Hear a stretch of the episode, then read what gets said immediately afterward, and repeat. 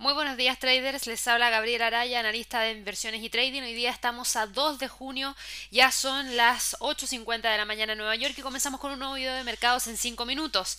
Hemos tenido movimientos interesantes durante la mañana del día de hoy, de hecho vamos a partir revisando lo que ha estado pasando dentro del mercado accionario, porque ayer teníamos movimientos bajistas importantes que generaron mucha especulación respecto a qué tan probable era que el precio de los índices siguiera hacia el alza a raíz de todas las protestas que existían en Estados Unidos a raíz de las eh, tensiones entre China y Estados Unidos que claramente traían mucha preocupación y la verdad es que hoy día lo que hemos visto son movimientos importantes hacia el alza por parte de los principales índices europeos en el premercado. El dólar ha estado perdiendo cierto atractivo en términos de instrumentos de refugio y este movimiento hacia el alza que se ha estado dando por lo menos en el mercado accionario viene a raíz de qué? Viene a raíz de que estamos viendo que China ha tenido un movimiento mayor en términos de recuperación, lo que también ha generado mayor expectativa de que la recuperación podría ser más rápida por parte del gigante asiático y eso podría arrastrar a gran parte del mercado accionario también. Así que bueno, Tampoco podemos cantar victoria porque el movimiento hacia el alza que hoy día presentan los índices en Estados Unidos es leve. Tenemos al Standard Poor's con un movimiento de 0,33% hacia el alza. Ayer logró cerrar por sobre los 3.040, que era el nivel de, de soporte perdón, que teníamos acá.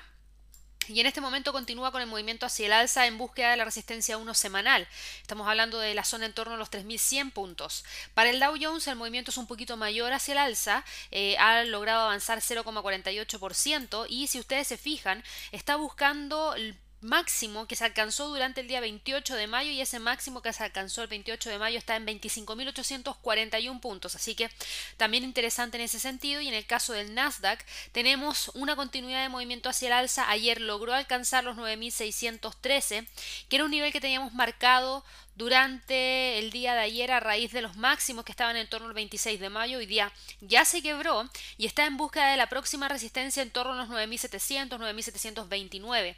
Es importante lo que ha estado ocurriendo durante el día de hoy. Si nosotros vamos a mirar el calendario económico, se van a dar cuenta que no hemos tenido fundamentales provenientes desde Estados Unidos, solamente hemos conocido cosas que están relacionadas directamente a Reino Unido, me refiero a indicadores económicos que no son de alto impacto, por ende deberíamos tener una sesión de trading bastante calmada. De hecho, no hay muchos fundamentales de alto impacto hasta la sesión de Oceanía, donde vamos a tener la cifra de Producto Interno Bruto para la economía de Australia, así que deberíamos tener un comportamiento bastante técnico durante la sesión de trading del día de hoy. Así que bueno, siguiendo un poco con lo que ha estado pasando, vámonos rápidamente al euro frente al dólar. Fíjense el avance que ha tenido el euro frente al dólar.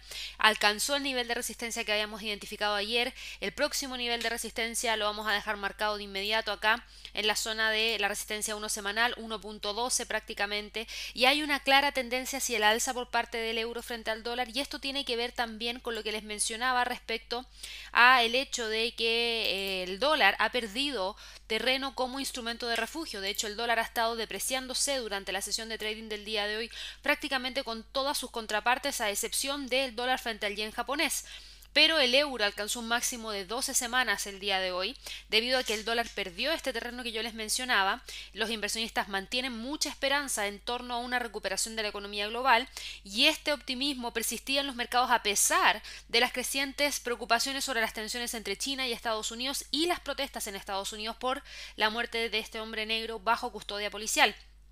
Ahora, los operadores y los inversionistas siguen muy esperanzados respecto a que los bancos centrales continúen comprando, por ejemplo, bonos de gobierno y otros activos financieros para proteger a las economías de la crisis causada a raíz del tema del coronavirus. Y el mercado espera que el Banco Central Europeo el día jueves aumente en unos 500 mil millones de euros su programa temporal de compra de emergencia en caso de pandemia, desde los 750 mil millones de euros que son actuales.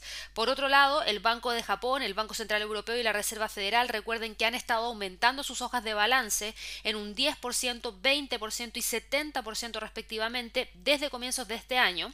Así que obviamente se espera que sigan tomando mayor... Eh, medida para poder continuar apoyando la economía. Así que a raíz de lo mismo tenemos estos movimientos y vuelvo a repetir en el caso del euro dólar va con una fuerte tendencia hacia el alza por sobre la media móvil de 200, por sobre la media móvil de 100 y buscando también esos 1.12.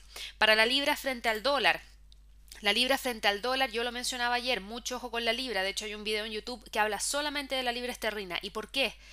Porque Reino Unido no ha mostrado, a pesar de la cantidad de fallecidos que ya está en torno a los 50.000, no ha mostrado una alza en el desempleo, no ha mostrado un fuerte retroceso en las cifras de PMI, de hecho ha sido uno de los países que ha logrado recuperar rápidamente el sector de manufactura. Se vienen las negociaciones con la Unión Europea relacionado al tema del Brexit. Tenemos una libra que está más sólida y tomando mucha ventaja frente a la debilidad del dólar, así que ojo con eso. Tenemos al precio en este momento testeando la media móvil de 100 periodos, que es la resistencia actual que la vamos a dejar marcada de inmediato. Si logra generar el quiebre de esa zona, ya el próximo nivel estaría los 1.26,45, que es la parte superior de este rango lateral que mantiene desde el 27 de marzo de este año. El sesgo claramente es alcista. Para el dólar frente al yen, el dólar frente al yen nos entregó una sorpresa hoy día. Fíjense en lo siguiente, después de 1, 2, 3, 4, 5, 6, 7, 8, 9, 10 días Después de 10 sesiones de trading consecutivas en las cuales el precio cotizaba entre los 108 y los 107,32, logró generar el quiebre y eso ya abre la señal de posibles nuevos movimientos por parte de este instrumento. ¿Por qué? Porque está generando el quiebre de dos medias móviles, la media móvil de 100, la media móvil de 200 periodos y ahora mismo está respetando la resistencia 2 semanal, prácticamente los 108,50 como el nivel de resistencia más importante. Ahora se está volviendo interesante el dólar frente al yen, así que mucho ojo, hay una mayor tendencia hacia el alza que hacia la baja y esto podría indicar un nuevo comienzo de impulso, en este caso hacia el alza. Así que mucho ojo con dónde va a cerrar la vela del día de hoy. Nos queda mucha sesión de trading por recorrer y el precio de cierre va a ser relevante. En el caso de las materias primas, el petróleo sigue con movimientos hacia el alza, pero no ha logrado quebrar los 36,50 que teníamos marcado en nuestro gráfico.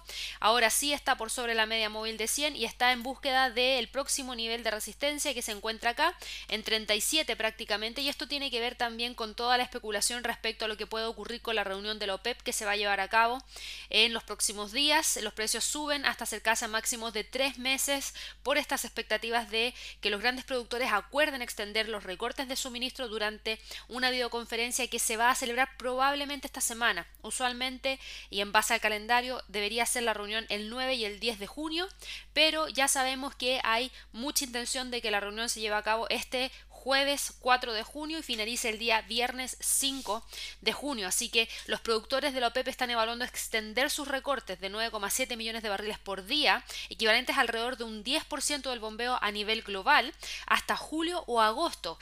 Eh, vamos a ver si es que efectivamente se da. Estén muy atentas a esta información. Recuerden que el plan original de la OPEP y sus aliados era tener recortes que deberían operar durante mayo y junio y después eh, reduciendo a 7,7 millones de barriles por día entre julio y diciembre. Arabia Saudita ha estado presionando para mantener más tiempo estos recortes de producción y de una manera más profunda para poder levantar eh, el precio del barril. Así que mucho ojo, próximo nivel de resistencia estaría en los 37 dólares.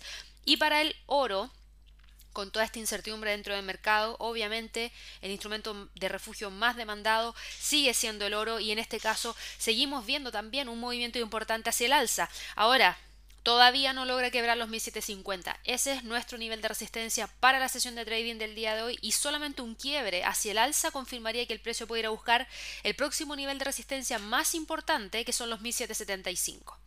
Para las divisas emergentes, y con esto finalizo el video del día de hoy que ha tomado más de 5 minutos, pero el dólar frente al peso mexicano continúa cayendo. Fíjense, tocó el soporte 21,84 que teníamos marcado el día de ayer. Si quiebra la media móvil de 100, de inmediato abre el camino hacia los 21,54, así que mucho ojo, hay mucha presión bajista para el dólar frente al peso mexicano y en el caso del dólar frente al peso chileno sigue arrasando con los niveles de soporte. Ayer logró alcanzar los 790,50 que habíamos dejado marcado en el gráfico, ahora tocó los 787,53 que también teníamos y nuestro próximo nivel de soporte más importante, a mi parecer, está en torno a los 784, porque en los 784 tenemos la media móvil de 200 periodos, así que obviamente muchos van a buscar cerrar sus operaciones de venta en torno a esa zona. Y al mismo tiempo tenemos muy cerquito un soporte 2 en términos semanales, así que probablemente el precio se detenga en torno a los 784, pero de que está con un fuerte sesgo hacia la baja, al igual que el peso mexicano lo está. Y de hecho podemos ampliar este canal bajista de la siguiente manera y si se fijan está muy muy muy dentro de este canal hacia la baja, quebrando niveles de soporte importantes, así que ahí tenemos un poquito de respiro de la presión del dólar frente al peso chileno. Y esto tiene que ver, ojo, con que el cobre, déjenme ver si lo tengo por acá, miren cómo está moviéndose el cobre. Va con un alza de 0,52%. Miren cómo se movió ayer el cobre con un alza de un 1,10%. El cobre viene en un canal alcista desde el 21 de abril. Si se mantiene ese canal hacia el alza, adivinen qué va a pasar con el peso chileno movimientos hacia la baja para el dólar frente al peso chileno. Así que bueno, con eso finalizo el video del día de hoy. Espero que todos tengan una excelente sesión de trading y nos vamos a estar viendo durante el día en otros videos de análisis de los mercados. Que estén muy bien, hasta luego.